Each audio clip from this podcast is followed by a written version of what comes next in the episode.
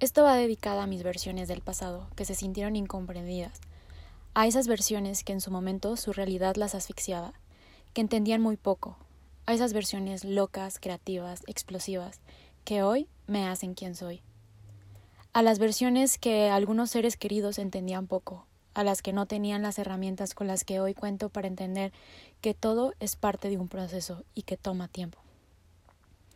A ti, mi versión del pasado, que sentía que requería arreglo. Toma tu snack favorito y disfruta este episodio. Bienvenido. Ni es para tanto. Surge de la necesidad de tener pláticas incómodas con personas reales para sentirnos mucho más cómodos con nosotros mismos. Y sí, sí es para tanto. Este episodio comienza de una manera diferente. Es una un ejercicio slash un experimento en el cual me senté a escribir una carta a mis versiones del pasado y que espero que sea funcional para ti porque me puedes conocer más, me voy a abrir más eh, para que conozcas un poquito más de quién está detrás de esta voz. Quiero decirte que escribo desde hace años y que es una manera de soltar todo aquello que no está en mis manos o de volverme más creativa o de tener terapia conmigo misma, de acomodar ideas también.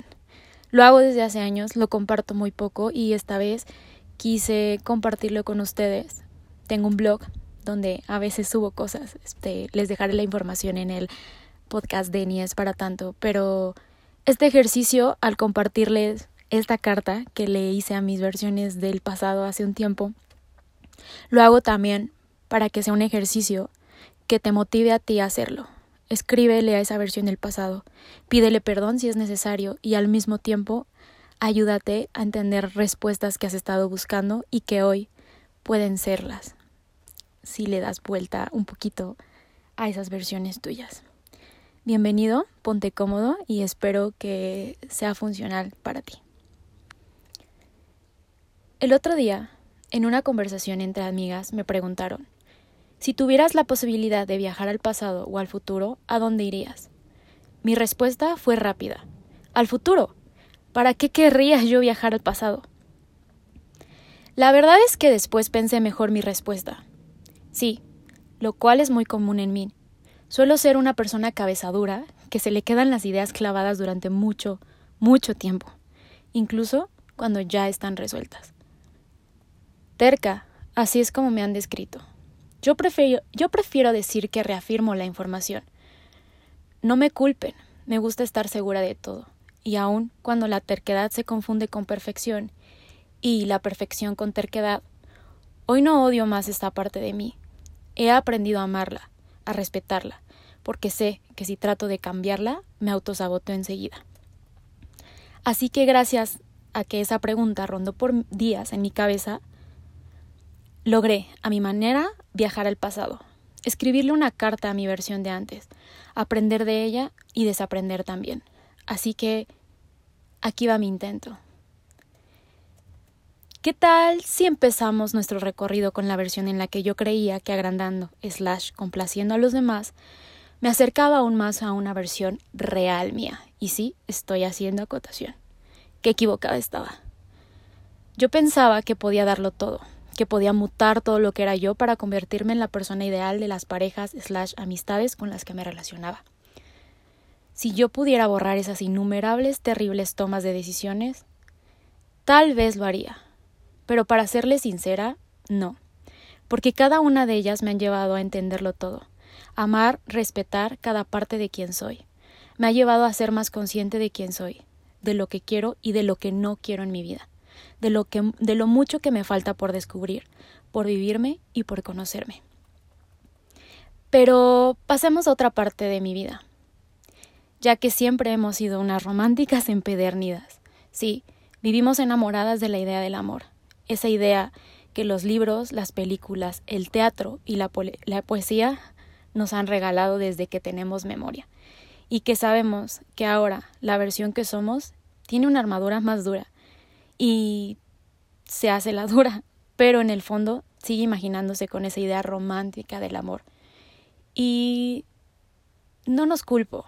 La versión de antes, la de ahora y la del futuro siempre querrá su versión del momento, en esa idea romántica del amor. Pasemos a esa parte en la que siempre has soñado con los escenarios, el cómo te hacen vibrar, el cómo te hacen sentir en tu elemento, cada vez que estás cerca de algo que tenga que ver con arte, con creación. Las veces que dejaste de creer en ti, en tu talento, tus ganas y el ser tú. Las veces eternas que te has visualizado arriba de un escenario siendo tú y las pocas veces que te has animado. Nota 1. Registra la sensación que tienes al verte haciendo lo tuyo. Recuérdalo cada vez que en el futuro el miedo te invada por la noche o por el día y sientas que no hay historia por contar. A ti, mi versión que incontables veces ha callado o bajado el volumen de su voz por sentir que será rechazada, invalidada o cancelada. A ti, esa versión que en la búsqueda de tu voz ha callado u olvidado con lo que ya vino. A ti, a ti sí quisiera pedirte una disculpa, disculpa, porque en medio de todo el ruido he escuchado cómo te quedas con las ganas de reventar el espacio con tu manera de pensar. Quiero decirte que estoy trabajando en nuestro tono, en nuestro propio rugido, y que no te callaré más. A mi sexto sentido, que ha intentado salvarme de un montón de sentones, caídas y baches, pero que en mi búsqueda de experiencia lo he invalidado. Quiero decirte gracias, gracias por prevenirnos, pero era necesario conocer a los maestros de esa manera, tener las aventuras, las aventuras tal y como fueron. Necesitábamos aprender la lección. Hablemos de las veces que tocó consolarnos solas, enrollar las rodillas con nuestros brazos y decirnos todo, todo va a estar bien. Quiero decirte que hoy me siento más cómoda con esa imagen, que aún sé que fue doloroso, pero que nos enseñó que podemos ser más fuertes de lo que pensábamos, y que también tengo la idea de que se se repetirá en nuestras versiones del futuro, y que estoy consciente que, nos irá bien. Hablemos de las noches de insomnio que nos invadía la ansiedad, cuando cubría la escena y teníamos una lucha constante por controlar la respiración bajar la frecuencia de nuestros latidos y callar la mente que no paraba de lanzar pensamientos, que no colaboraba en lo absoluto con la situación. Con el tiempo, con el tiempo conocimos la meditación y poco a poco aprendemos, sí, aprendemos, porque aún sigo trabajando en ello, a respirar apropiadamente, a domar esa mente fatalista que a ratos se convierte en nuestra peor enemiga. ¿Qué tal de todas las veces que te aterraba amar? y que aún con miedo lo intentaste. Quiero decirte que fuimos muy valientes, que hoy me la pienso un montón y que a menudo logro distraerme para no llegar a ese punto, porque la idea de volver a intentarlo, si te, soy sincera, me vuelve un poco loca, y que no me he sentido tan valiente como en esas versiones de antes. Supongo que, como decimos siempre, es cuestión de tiempo, de que llegue la persona, la persona correcta o de que estemos listas. Quiero decirte que hoy, sin mucho apego, o por lo menos con el menor del que antes solíamos tener, entendí que las personas son momentáneas y que poco a poco me aferro menos a la idea del para siempre. Que hoy disfruto, honro y entiendo mejor el disfrutar el día a día.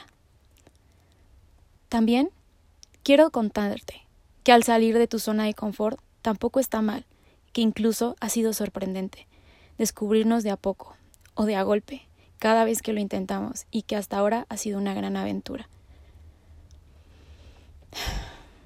A todas las versiones que tendré en el trayecto de esta vida, y es posible que también para mis vidas futuras, quiero decirte, sigue honrándote, sigue evolucionando, busca maneras sanas para mejorar, sigue amándote, sigue teniéndonos paciencia y recuerda que todo, todo es transitorio lo mejor siempre está para nuestro propio aprendizaje.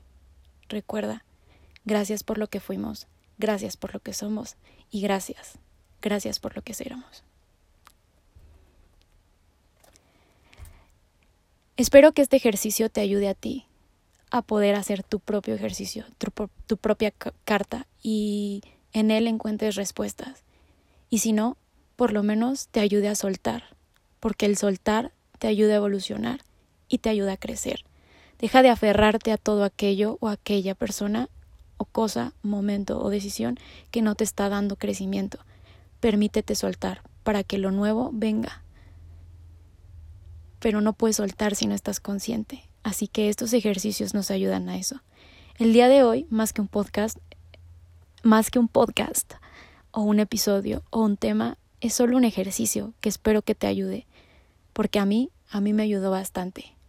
Es corto, rápido y conciso, así que no tengo nada más por decirles. Les mando mucha luz y quiero que me platiquen en las historias de Instagram si todo esto les ayuda. Si lo hacen, compártanme su sentir, su experiencia. Me encantaría escuchar sus historias. Es todo por el momento. Nos vemos la próxima semana. Recuerda que estamos en redes sociales como Ni es para tanto. Un besito, mucha luz. Jess Luna. Punto y pelota, tío, que hemos terminado.